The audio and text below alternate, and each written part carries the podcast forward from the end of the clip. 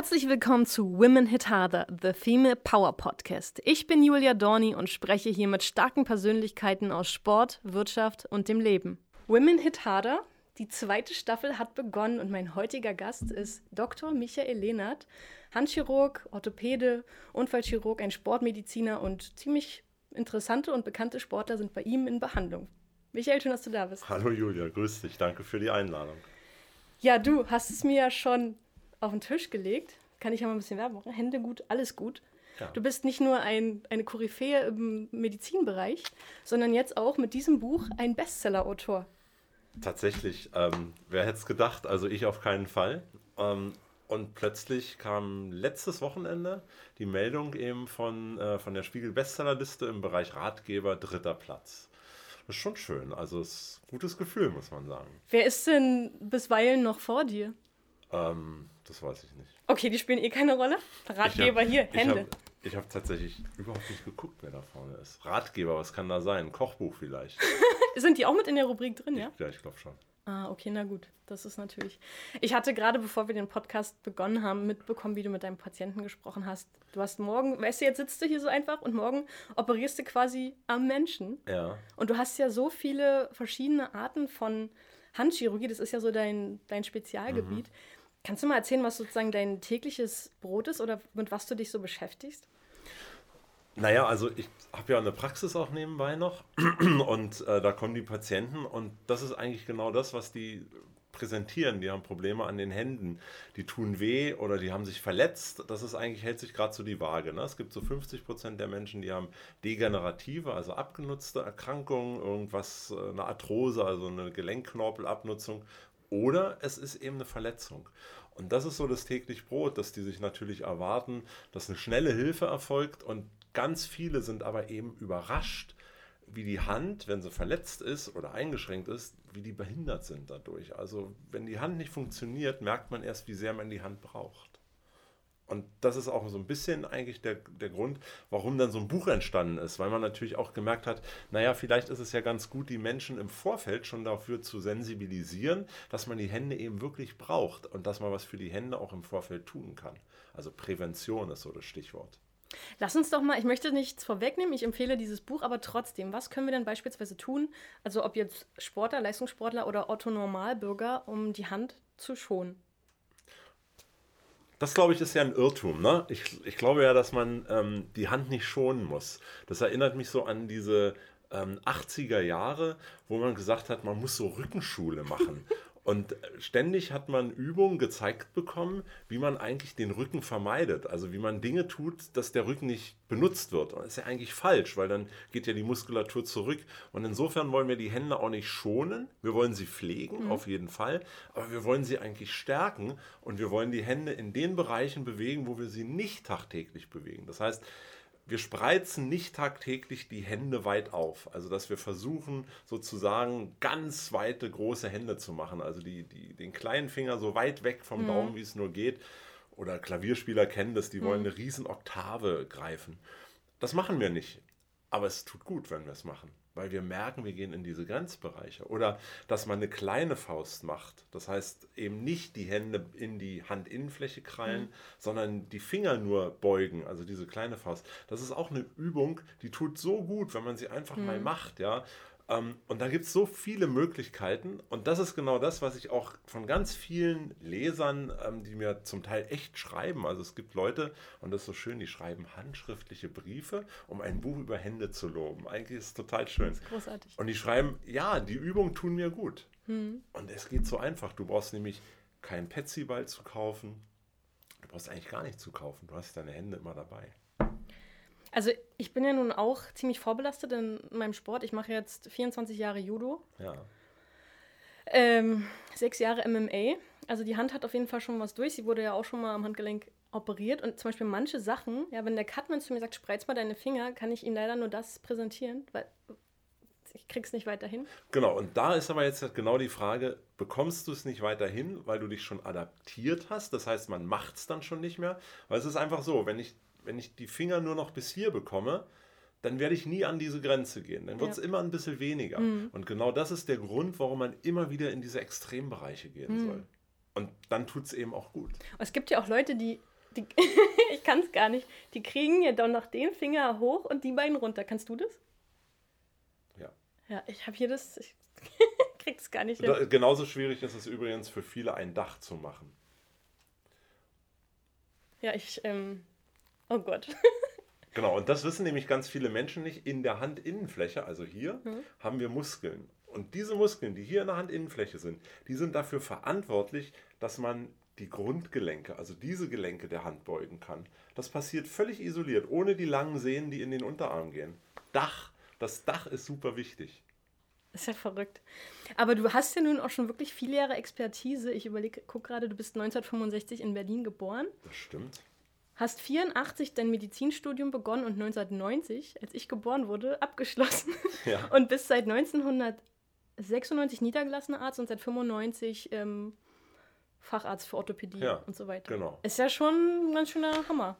Ja, da, da, genau. Also das ist alles so in dieser Regelzeit durchgezogen worden. Ob das jetzt im Nachhinein und rückblickend betrachtet immer so toll war, keine Ahnung. Vielleicht würde ich heute ein bisschen was anders machen. Aber ähm, ich habe natürlich einen riesen Vorteil gehabt. Ich bin in Westberlin geboren. Ähm, zu der Zeit, wo andere zum Bund mussten, stand bei mir die Mauer noch. Also musste ich nicht zum Bund. Wir Westberliner mussten ja nicht zum Bund. Ich habe also diese ganze Grundausbildung im Wehrdienst habe ich nicht sozusagen versäumt und musste deswegen später anfangen mit dem Studium. Und darum ging das auch alles ein bisschen schneller. Aber ich war natürlich am Ende, war ich 30 Jahre, du hast jetzt alle Daten verraten, ja, ich weiß gar nicht, ob mir das recht ist, aber nein, nein, es passt schon. Ähm, ich war mit 30 einfach Facharzt und das ist schon relativ früh. Ja, Ob absolut. man da jetzt besonders guter Facharzt ist oder nicht, das sei mal noch ganz dahingestellt. Die Medizin lernt man eh erst im Laufe des Lebens. ja, absolut. Ähm, worüber hast du denn deine Dissertation damals geschrieben? Lustige Frage, hat, noch nie, hat mich noch nie jemand gefragt. Ähm, ich habe meine Dissertation, also Doktorarbeit, ja, habe ich, Heute sagt man PhD, oder? das weiß ich gar nicht. Was heißt das PhD? Keine Ahnung. Sagen wir doch einfach Ja, Promotionsarbeit. ich finde, das klingt immer sehr sexy, Promotionsarbeit. ähm, ich habe die über Durchblutungsstörung der Beine geschrieben. Das ist ja genau das Thema. Total das Thema.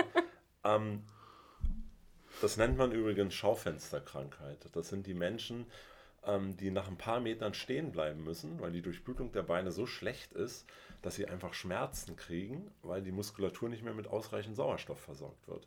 Und damit es nicht so blöd aussieht, ich meine, wer geht schon gerne 50 Meter, bleibt stehen, also entweder du bist besoffen oder, oder man denkt, der hat irgendwas, ähm, dann schaut man sich einfach ein Schaufenster an.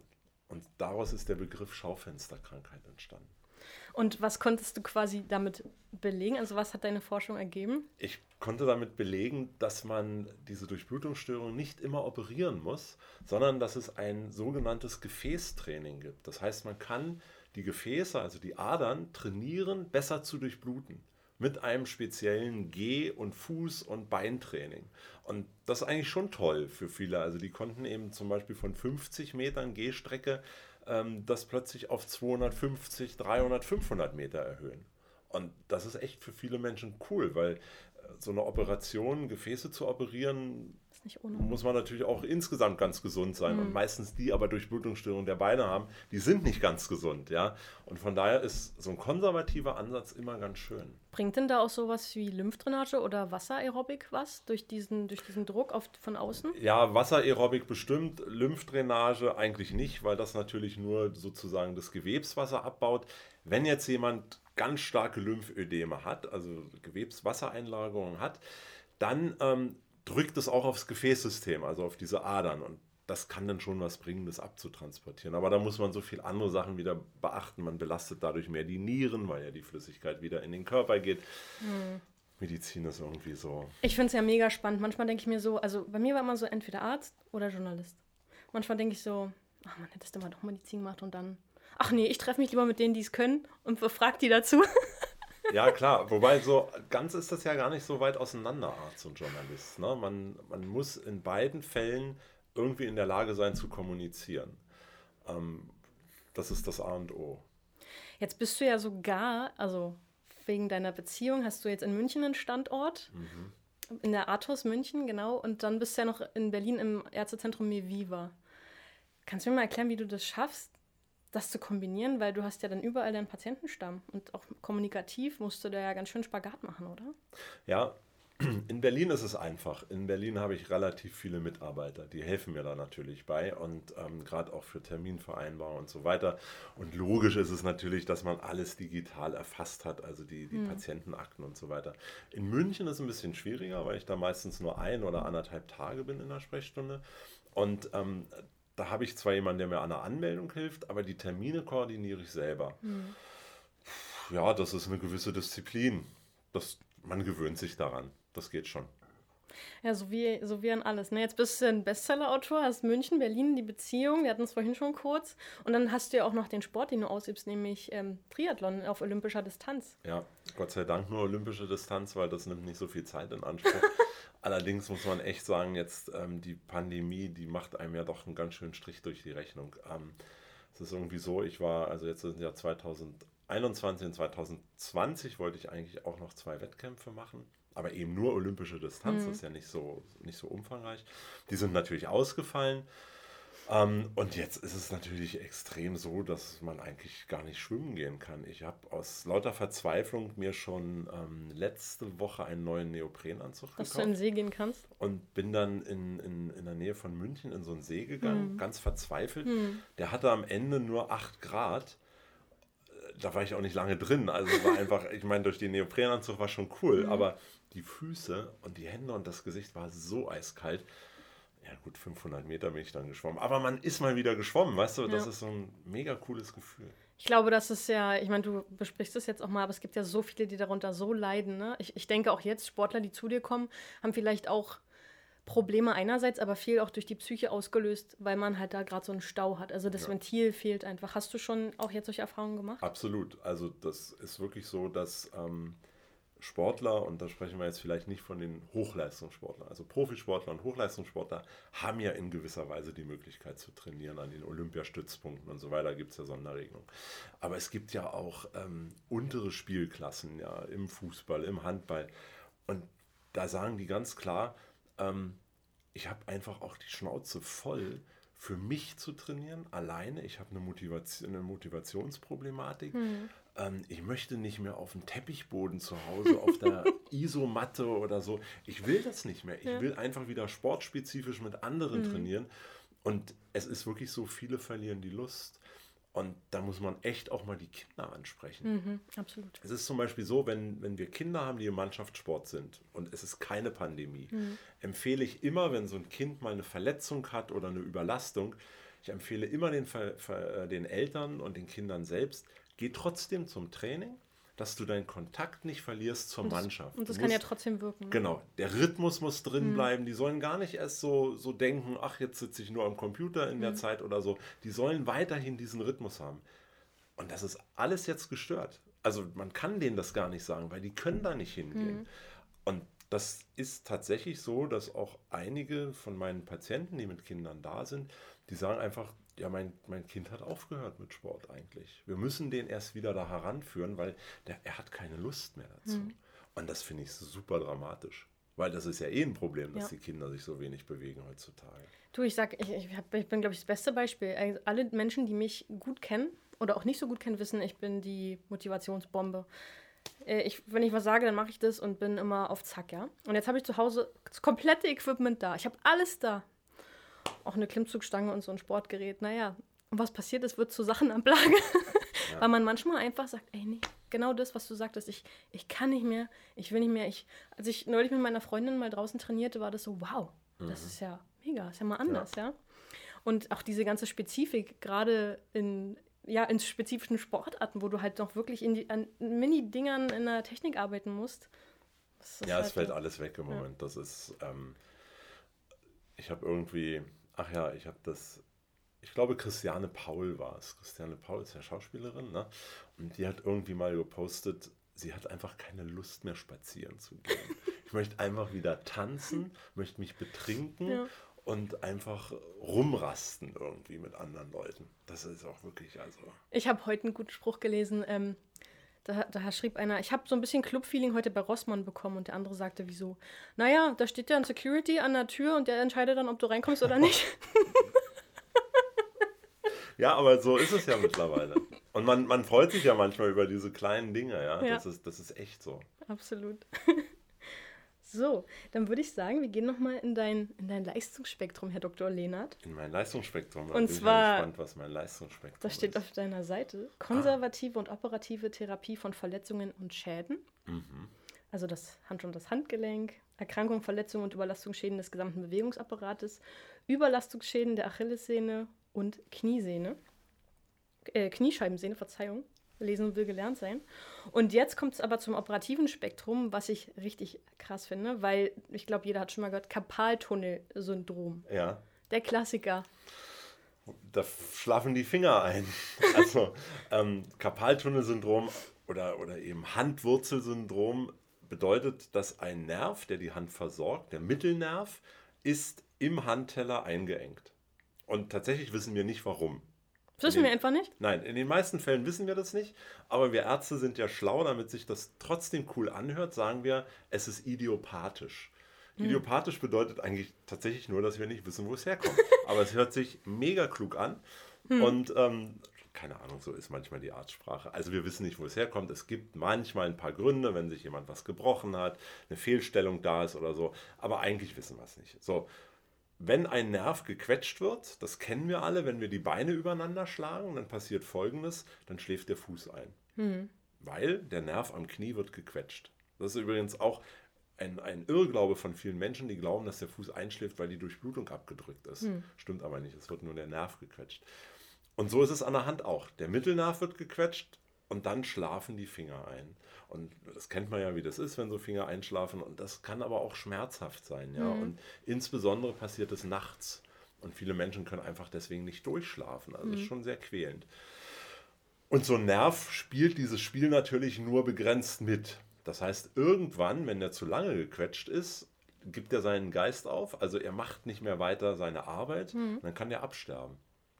Und da unsere Hand von drei Nerven betreut wird, wenn einer abstirbt, dann hat man praktisch eine Drittellähmung der Hand. Und das kann irgendwie keiner gebrauchen. Eine Frage an dich als Arzt. Stimmt es, wenn man die Beine überschlägt, dass das zu Krampfadern führt? Ja, das kann schon echt passieren, weil ähm, man drückt nämlich beim Übereinanderschlagen der Beine nicht etwa die Arterien. Die Arterien sind ja das, äh, die führen ja das Blut, was sauerstoffreich ist, in die Peripherie. Die schafft man meist nicht abzudrücken. Aber man drückt die Venen ab. Das sind diese blauen Dinger, die wir an unserem Körper sehen, die also das Blut zurückführen. Und wenn wir die abdrücken, dann kann es zum Stau äh, kommen. Und das kann schon dazu führen, dass die ausweiten und dann Krampfadern bilden. Also, liebe Menschen, macht das nicht mehr. Wenn ihr eure Beine gern habt. Vor allen Dingen optisch, ne? Ist ja oft ein optisches Problem. Ja, es sieht einfach blöd aus, wenn man so ein Bein wie eine Landkarte hat mit lauter Flüssen. Ist das auch wieder Artsprache?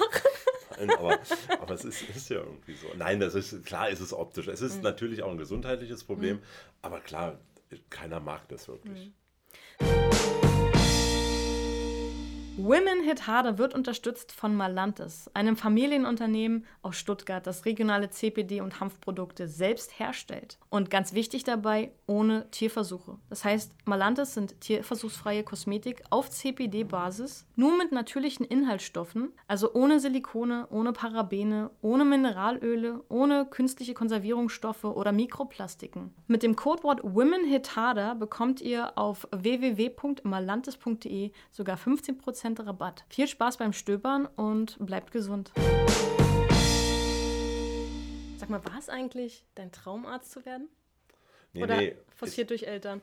Nein, gar nicht. Ach nein, ich komme ich komm gar nicht aus einer Medizinerfamilie. Das ist, ähm, ich komme, ich bin mit Ofenheizung aufgewachsen und ähm, sehr bodenständig, also äh, um Gottes Willen. Nee, ich wollte Schauspieler werden. ja, habe ich auch, ähm, habe ich auch in dem, in dem Buch tatsächlich geschrieben. Ich wollte echt Schauspieler werden und ähm, jetzt muss ich nochmal sagen, dass ich ja zu der Zeit aufgewachsen bin, als die Mauer noch stand. Und da war es sau schwierig, in Westberlin in eine Schauspielschule reinzukommen, weil das war so überlaufen alles. Und da habe ich mich da angemeldet und dann waren irgendwie Wartezeiten von zwei oder drei Jahren. Und dann habe ich mir gedacht, okay, das mache ich nicht.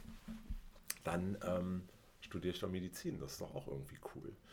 Also wirklich rein zufällig, mehr oder weniger. Ja, ich habe hab mich dann so dafür schon interessiert, für den Körper. Das, also da muss man jetzt vielleicht sagen, mein Leistungssport als, als Jugendlicher und junger Mann war ja das Rudern. Also tatsächlich war ich ja auch irgendwie so in dieser Junioren-Nationalmannschaft und so weiter.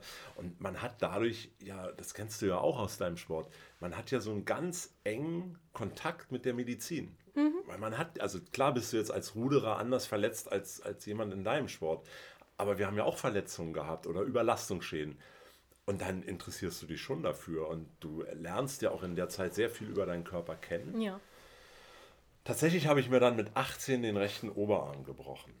Und ähm, das war eigentlich der Moment, wo ich dann richtig intensiv damit zu tun hatte. Da war ich dann auch als Patient in der Klinik, wo ich später Orthopädie gelernt habe, nämlich im Oskar-Helena-Heim in mhm. Berlin.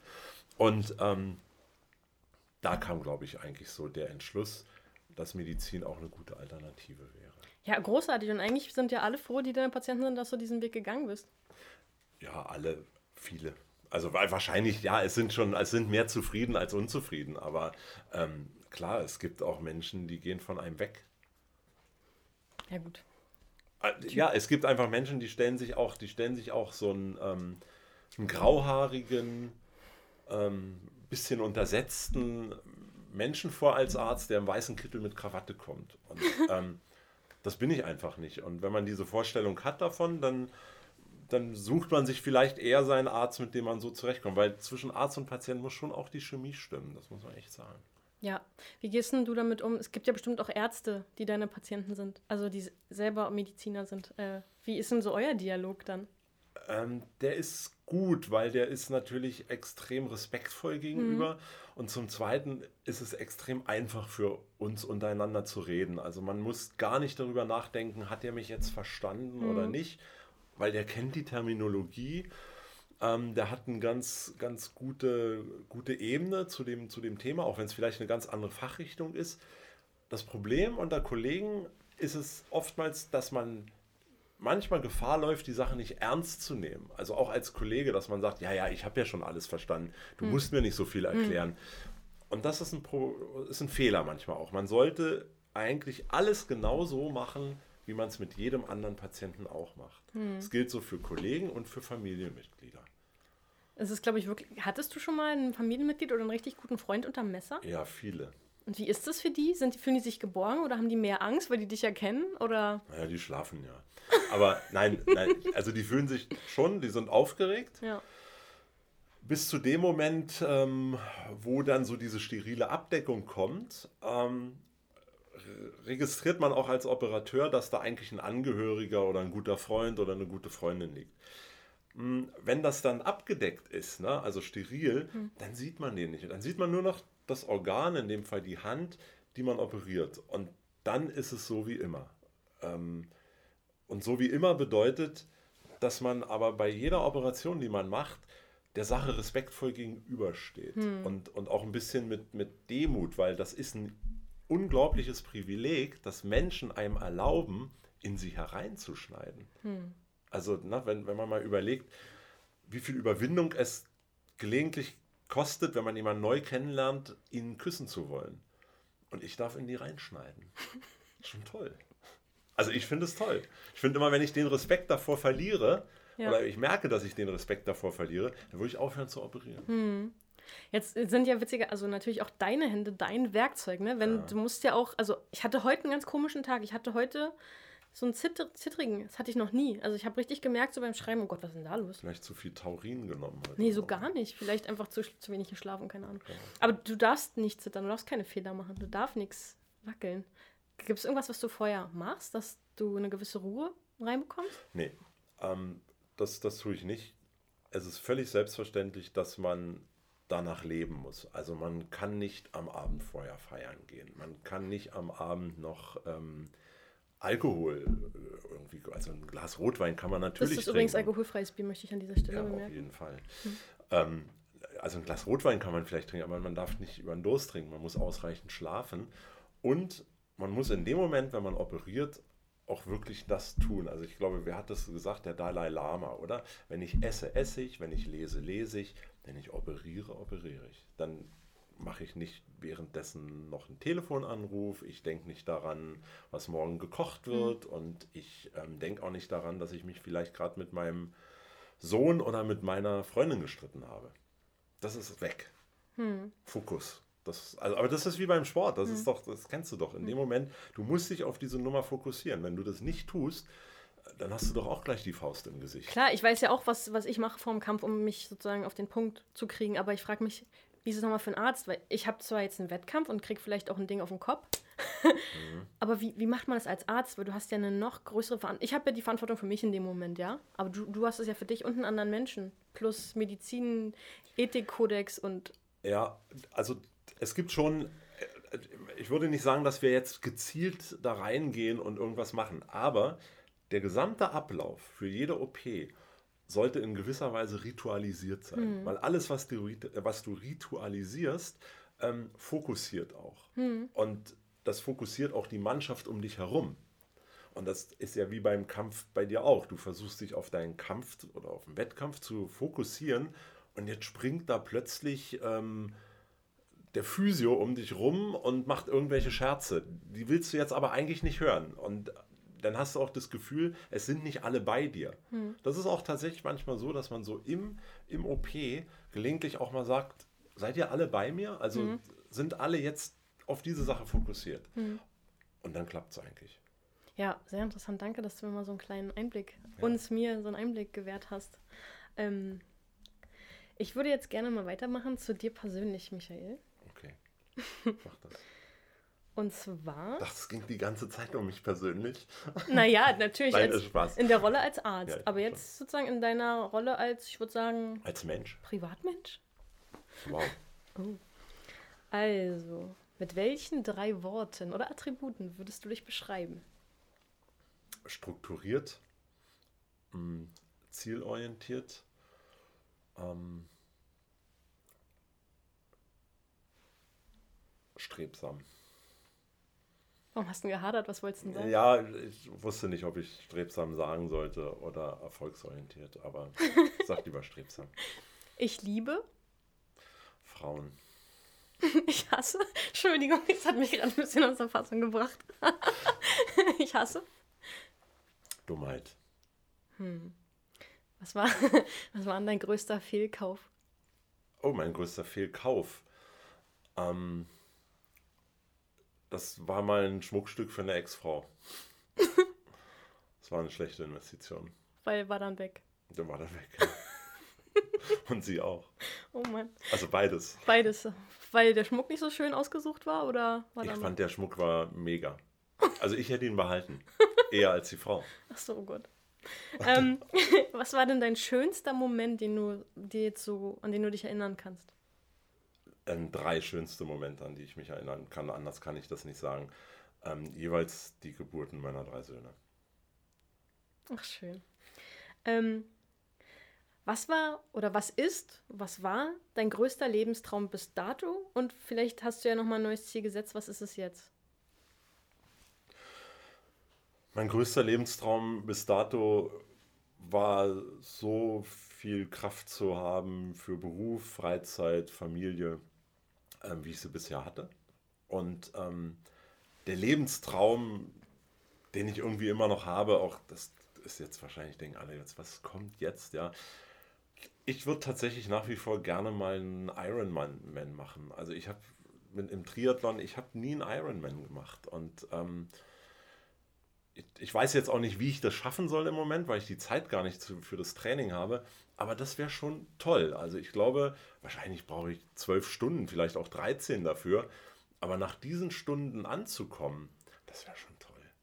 Ironman, was ist denn das für eine Schwimmdistanz? Sechs Kilometer, oder? Nee, das sind ähm, 3,8. 3,8. Hm, und ähm, äh, dann eben 180 Radfahren und, und ein Marathon, Marathon hinten dran. Hm. Ja. ja, das ist schon eine Ansage. Da ja, muss total. man ganz schön viel für trainieren. Ja, vielleicht, wenn du mal nicht operierst ich, ich muss halt einfach lange genug gesund und fit bleiben. Ja. Hm. Ähm, das ist eine ein bisschen gemeine Frage, ich weiß. Aber was würdest du an deinem Körper ändern lassen? Jetzt im Moment? Ich würde, ähm, das, darüber denke ich auch tatsächlich nach. Ja? Ich, ähm, ich würde überlegen, ob ich so am oberen Hinterkopf ähm, Haare transplantieren lasse. Also da ist einfach so eine, so eine Lücke die geht mir ziemlich auf die Nerven. Jetzt, jetzt bin ich, okay, ich bin fast 1,90 groß, viele sehen die nicht. Aber ähm, wenn ich mich so nach vorne beuge und so, oder manchmal, wenn ich so Fotos von mir sehe, also die könnte ich gerade wegschmeißen, finde ich ganz schrecklich.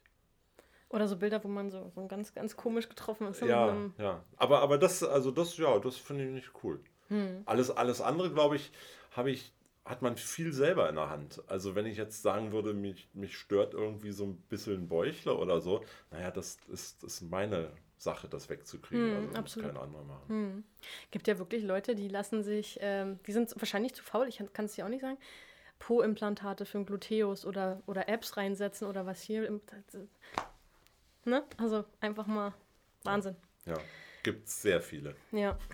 Äh, übrigens, ich habe viele Menschen gesehen im, im Bahrain, beziehungsweise in Istanbul, beziehungsweise in ähm, Katar, glaube ich, die da ganz viele Transplantationssachen machen. Ja, also in, es ist auch tatsächlich so, dass ganz, ich weiß von sehr vielen äh, auch Patienten, die fliegen tatsächlich in die Türkei, weil das sehr viel günstiger ist als in Deutschland. Hm. Also in Deutschland sagt man so, glaube ich, pro Haar kostet das ein Euro oder ein Euro 50. Und man muss ja eben schon so ein paar tausend Haare da irgendwie so Hm. von einer Stelle zur anderen machen. Naja, also ich finde es ja, ich finde, ich danke dir für die Ehrlichkeit an dieser Stelle, weil ich glaube, ganz, ganz viele Menschen, gerade Männer, haben ja dieses Thema. Ja. Und ich glaube, es gibt wenige, die sich sowas wirklich mal eingestehen würden. Also für sich ja, aber nicht so offen. Nein, alles ist in Ordnung. Braucht nichts. Nee, nee, das ist gar nichts. Nein, also, nee, finde ich gerade. Das, also das stört. Also, was ich jetzt vorne sehe, sieht sehr gut aus. Ja, von vorne. Ich, ich sehe Ja, ja. Hinterkopf nicht. Worauf achtest du, wenn du andere Menschen siehst? Also, was fällt dir als erstes auf? Tatsächlich, also das ist jetzt total abgedroschen, weil es irgendwie mit Händen und so, ich gucke wirklich richtig viel auf die Hände. Da- Vielleicht habe ich mir das auch angewöhnt, aber da gucke ich drauf, da gucke ich drauf, ob die gepflegt sind. Ähm, gar nicht mal, ob die jetzt unbedingt Krankheiten haben oder so, aber ich gucke in gewisser Weise, ob sie gepflegt sind. Dann sieht man natürlich auch, ob die irgendeine Verletzung mal hatten oder so. Und ähm, an zweiter Stelle ähm, schaue ich gerne in die Augen. Ich finde, an den Augen kann man so wahnsinnig viel sehen. Und ich glaube, dass wer schon immer viel in die Augen geschaut hat, in der heutigen Zeit, wo wir alle mit Mundschutz rumlaufen, ähm, vielleicht es gar nicht so schlimm findet, wenn auch mal ein Mundschutz drauf ist, weil man einfach an den Augen ganz viel ablesen kann. Ja, das stimmt, das stimmt. Was bedeutet für dich Women Hit Harder? Äh, ja, als hätte ich mich darauf vorbereitet. Ähm, Habe ich aber nicht. Du hast mir die Frage nicht vorher gesagt. Ich weiß sie auch nicht. Ähm, ich sehe das im übertragenen Sinne. In, der, in der Orthopädie hatte ich einen sehr netten Chef mal und der hat ganz klar formuliert, dass er tatsächlich lieber mit Frauen operiert. Ähm, und zwar, weil eine Frau ausdauernder, disziplinierter und oftmals konzentrierter bei der OP ist. Wir Männer haben offensichtlich irgendwie immer so am Ende des Tages doch dieses Gen, eigentlich die Nummer übernehmen zu wollen, die da gerade so läuft, obwohl wir es noch gar nicht können.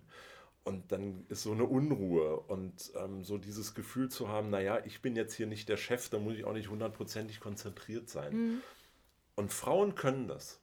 Und das ist so ähnlich wie Women Hit Harder. Also, na klar, im richtigen Sinne heißt ja, ihr schlagt einfach fester zu oder ihr seid stronger und, und kräftiger. Aber ich glaube, es ist auch sehr viel im übertragenen Sinne Disziplin, ähm, dranbleiben, mehr Kraft und Ausdauer haben. Das, glaube ich, das bedeutet für mich Women Hit Harder.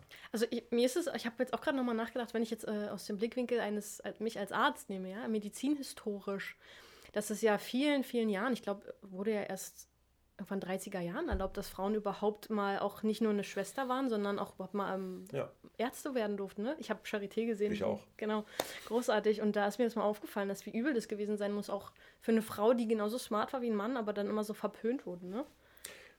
Und auch das ist ja eine Form von Hit harder, weil man musste das ja ertragen. Da ge- und aber auch ein Stück weit ja kämpfen. Ich meine, das geht ja bis dahin, ich kann das ja nicht sagen, aber so lange ist es noch gar nicht her, dass Frauen in der Schweiz kein Wahlrecht hatten in bestimmten Kantonen. Stimmt, das ist wirklich noch nicht so lange her. Also Auch das ist doch Hitharder. Hm. Ich muss doch ständig dagegen ankämpfen, mir ein Recht zu erkämpfen und zu erbitten dann auch, Hm. Was andere, nämlich der Mann, schon ewig hat. Und, und also das geht doch nicht. Und deswegen, ich finde das gut. Women hit harder, das ist so. Ja, am Anfang äh, habe ich auch so mitbekommen, ja, aber so ein Frauending jetzt hier so Empowerment. Ich so, nee, ich lade auch Männer ein. Männer sind auch meine Gäste. Aber ich finde es interessant, genau diesen, mal aus, Ja. aus Blickwinkel eines Mannes auch gewisse Dinge zu lernen, ja. Ja. Wir verurteilen ja unsere geliebten Männer nicht. Wir wollen sie ja, wir brauchen sie ja, wir lieben sie ja. Aber wir Irgendwie können ja auch voneinander braucht man lernen. sich ja gegen, also Ja. am Ende braucht keiner einen wahrscheinlich, aber irgendwie braucht man sich doch. Ja, irgendwie doch. Ja, klar. So, Rubrik 15 schnelle Fragen. Ich weiß, es ist jetzt schon ein bisschen spät heute am Nein, Abend, nein, aber das ist 15 schnelle Fragen ist immer gut. Kaffee oder Tee? Tee, Haus oder Wohnung? Wohnung, Fahrrad oder Auto? Fahrrad. Bahn oder Flugzeug? Im Herzen Bahn. Ich habe sogar eine Bahncard 100. Ich kann es nicht schnell beantworten, weil eigentlich Bahn. Aber es gibt einfach so viel negative Situationen auch in der Bahn. Und in, in, gerade jetzt in meinem Lebensrhythmus im Moment Flugzeug. Ja, Berlin, München, ne? Ja, Halb leer oder halb voll? ähm, halb voll. Mein Glas ist einfach absolut leer. Weiß oder schwarz? Ähm, weiß. Bar oder zu Hause? Bar. Lieber Sneakers oder Anzugsschuhe? Sneaker. Job oder Familie? Familie. Ist aber eine Erkenntnis aus dem Leben, also aus dem, Früher war es anders. ja, absolut Äh, trinkst du dein Wasser still oder mit Sprudel? still. Wassereis oder Milcheis? Kein Eis. Wieso nicht? Laktose vertrage ich nicht. Nein. Ja. Oh Gott. Aber ich mag auch gar nicht so gerne Eis. Also das ist aber auch, wenn, wenn man es, das ist doch immer so, wenn du es ewig nicht tust, dann, Dann fehlt es dir auch nicht. dann fehlt es dir nicht, ja. Also Ähm, joggen oder Radeln? Radeln, Machst du lieber Sommer- oder Winterurlaub? Sommer. Würdest du 30 Mal lieber Achterbahn fahren oder mit mir ins Oktagon steigen? Okay, ich würde überall mit dir hingehen, auch wenn ich nicht weiß, was Octagon ist. Die, der Cage, also Ach, dieser Cage. wo wir drin kämpfen. Cage. Okay. Für eine Million Euro zehn deiner Lebensjahre nehmen lassen? Ja oder nein? Niemals. Never. Ja, gut, gut. Eine gut. Million, das ist nichts. Nee, ne? Eigentlich echt. Wobei, wenn man es gut anlegt, wobei Ach. aber zehn Jahre. Ich, ach nein, ich, ich würde ich würd auch zehn Jahre meines Lebens nicht für 10 Millionen hergeben. Kommt es nicht einfach darauf an, wie agil man am Ende des Tages ist? Also ich meine, wenn man sich gut gepflegt hat, kann man davon ausgehen, dass der Körper einen länger begleitet. Ich Ja, mein, wahrscheinlich schon. Also das, klar, wird schon so sein, aber es gibt eben auch immer wieder Zufälle, die kannst du nicht bestimmen. Ja. Da kannst du noch so gesund gelebt haben und dann, das Hm. ist doch irgendwie immer wieder derselbe Spruch, ja, es gibt mehr alte Raucher als alte Ärzte. Obwohl wir natürlich sagen, Rauchen ist schlecht, aber nein, gut, ich, aber- würde mir, ich würde mir niemals zehn Jahre meines Lebens für Geld wegnehmen lassen. ja, Waren das schon 15 Fragen? Mhm. Hast du echt schnell gestellt. ja, oder? Hm. Women Hit Harder wird unterstützt von Berserker Coffee, dem stärksten Kaffee der Welt. Das ist Kaffee wie ein Schlag ins Gesicht, aber von einem Engel. Denn er enthält 237 Milligramm Koffein auf 100 Milliliter, während herkömmlicher Kaffee etwa 80 Milligramm enthält. Mit dem Rabattcode WomenHitHarder erhaltet ihr 15% Rabatt auf eure Bestellungen. Wenn Berserker Coffee nicht der stärkste Kaffee ist, den ihr je getrunken habt, dann bekommt ihr euer Geld zurück. So besagt es der Berserker-Kodex. Also, wecke jetzt den Berserker in dir mit Women Hit Harder, denn alles andere ist Muckefuck. So, aber jetzt kommen wir noch was anderes. Und zwar, ich habe hier 30 Fragen. Und davon suchst du dir acht aus. Und sagst mir immer quasi eine Zahl zwischen 1 und 30 und ich lese dir die vor und dann musst du antworten. Gut, das machen wir so. 17. Darüber kann ich mich tierisch aufregen. Ah, ja, ich, also ich kann mich tierisch aufregen über, über dumme, geschwätzige Menschen, die auch noch selbstverschuldet dick sind. Ich weiß gar nicht, kann man das so sagen, aber äh, Doch. äh, doch, es ist Doch, aber so. ist aber ich so. ich, ich stehe dazu. Ja, nee, ich find's gut, ich find's gut. So, erste Frage jetzt. Ja, fünf. Welcher Song animiert dich augenblicklich zum Tanzen? Ähm, Pump Up the Jam. Pump up the jam. Okay. Frage Nummer drei. Ähm, 23. Wie ist deine Wohnung bzw. Haus eingerichtet? Spartanisch. Ein Bett, ein Schrank, ein Tisch. Ich habe mein, mein Leben ist ähm, mein Leben ist ähm, mein Leben hat sich so äh, entwickelt, dass ich mit wenig Gepäck reise. Ich besitze eigentlich keine Möbel. Ähm, in der Wohnung, wo ich mit meiner Partnerin zusammenlebe, die Möbel gehören ihr. Und ähm, ich habe in Berlin eine kleine Wohnung und da stehen genau die Dinge drin, die ich gerade beschrieben habe und fertig. Hammergeil. Ja, also es gibt noch eine Hantelstange und ein, und ein ähm, Spinningrad und so. Aber Naja, ist ja auch, äh, ja. genau. So, dann die vierte Frage. Äh, Dann nehmen wir die Nummer 12. Glaubst du an Liebe auf den ersten Blick? Ja. Unbedingt. Frage Nummer fünf. Zwei. Welches ist dein Traumauto? Äh, mittlerweile ein Aston Martin. Was war's früher? Porsche. Carrera 911 Boxster. 911er, ja. Okay. So, sechste Frage. 22. Welche ist deine Lieblingszahl? 7. Okay, dann die nächste Frage. Zwei hast du noch. 30. Welche Rituale hast du vor einem Wettkampf? Hast, hattest vor einem Wettkampf? Mhm. Ich habe ähm, ich, ich hab immer eine, wie man in Berlin sagt, immer eine Stulle dabei gehabt, weil ich weiß, dass ich die gut vertrage auch vom Wettkampf und weil ich immer Angst hatte, dass ich nochmal Hunger kriegen könnte. Ähm, ich habe immer die gleichen Socken angehabt und mh, ich war immer rechtzeitig nochmal auf dem Klo. Absolut wichtig, ne? Ja. Das kommt manchmal schneller, als man denkt. Dann klopft die Schildkröte, wie man so schön sagt. Genau, und dann ist kein Klo in der Nähe. Und das wäre gut. Jetzt so beim Triathlon geht man als erstes ins Wasser. Ist nicht so schlimm. Ne? Ja, okay. Okay, eine Frage habe ich noch, Eine oder? Frage hast du noch. Ähm, und zwar, ähm, ja, 18. Mein schönstes Körperteil.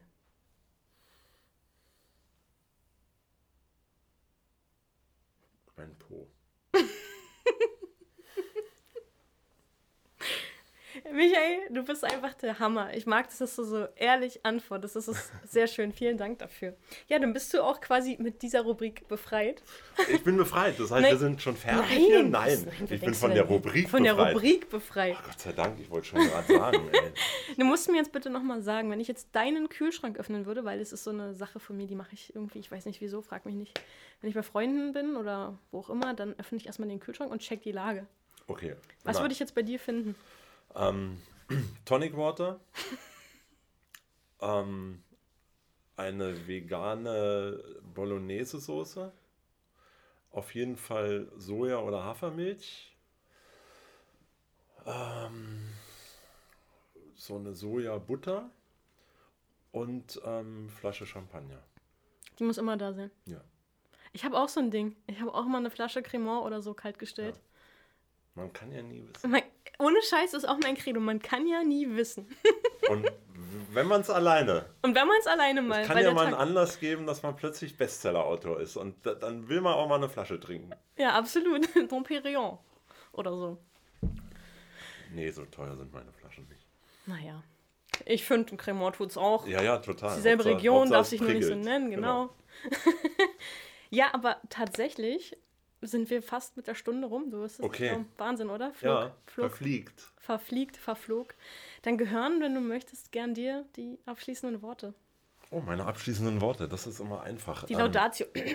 Die Laudatio. Nein, nein, die abschließenden Worte sind echt einfach, weil ähm, ich wünsche mir wieder Normalität in unserem Leben. Ähm, ich wünsche mir, dass ähm, viele Menschen trotz ganz vieler ähm, Ängste oder Bedenken sich impfen lassen und ähm, dass wir bald wieder zusammen draußen sitzen können und auch im Lokal sitzen können und wieder Kommunikation außer der Arbeit haben. Das wünsche ich mir und für dich wünsche ich mir, dass du bald wieder kämpfen kannst.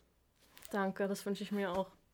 Kannst du dir ja vielleicht vorstellen, wie ungefähr so die, die Szene in Deutschland gerade aussieht. Ja. International alles schwierig, weil man ja nie weiß, was jetzt da kommt und weiß nicht, ob jetzt der Sinn wirklich dasteht. Ich meine, ich bin jetzt kein Olympionik, mein Sport ist ja leider nicht olympisch, ne? Mhm. Da verstehe ich es vielleicht, aber so bei mir. Ich meine, gut, ich bin jetzt 31, man könnte denken, hier läuft die Zeit davon. Ich habe es so gesehen, der Körper hat sich extrem schön regenerieren können. Man hat mal die andere Dinge getan, die man vorher mhm. vielleicht nicht gemacht hat, zum Beispiel Dehnung, Yoga, lange Spaziergänge. Man hatte plötzlich ja. Freizeit, das kannte ich früher nicht, wusste nicht mal, wie man schreibt. Jetzt ist so alles ein bisschen gediegen und ich bin wieder so voller Elan, wenn ich so richtig wieder reinstarte. Ja. Ja. Ich kann das gut verstehen. Ich wünsche dir das. Danke. Und danke für die Einladung. Danke, ich danke dir, dass du da warst. Ich danke dir für deine Offenheit, für unser schönes Gespräch. Ich wünsche dir ganz viel Glück mit dem Buch nochmal hier an dieser Stelle. Ja, ja. das bald die dritte Auflage. Es ist ja schon die zweite Auflage. Wahnsinn. Jetzt wünsche ich mir die dritte noch. In diesem Sinne, Michael danke. Lehnert, vielen Dank. Vielen Dank. So, ihr Lieben, das war's für heute. Falls ihr Fragen oder Ideen habt, Anregungen, dann sendet mir doch gerne eine E-Mail an info at womenhitharder.com. Ansonsten bis in zwei Wochen zur nächsten Folge von Women Hit Harder. Und bis dahin bleibt gesund. Eure Julia.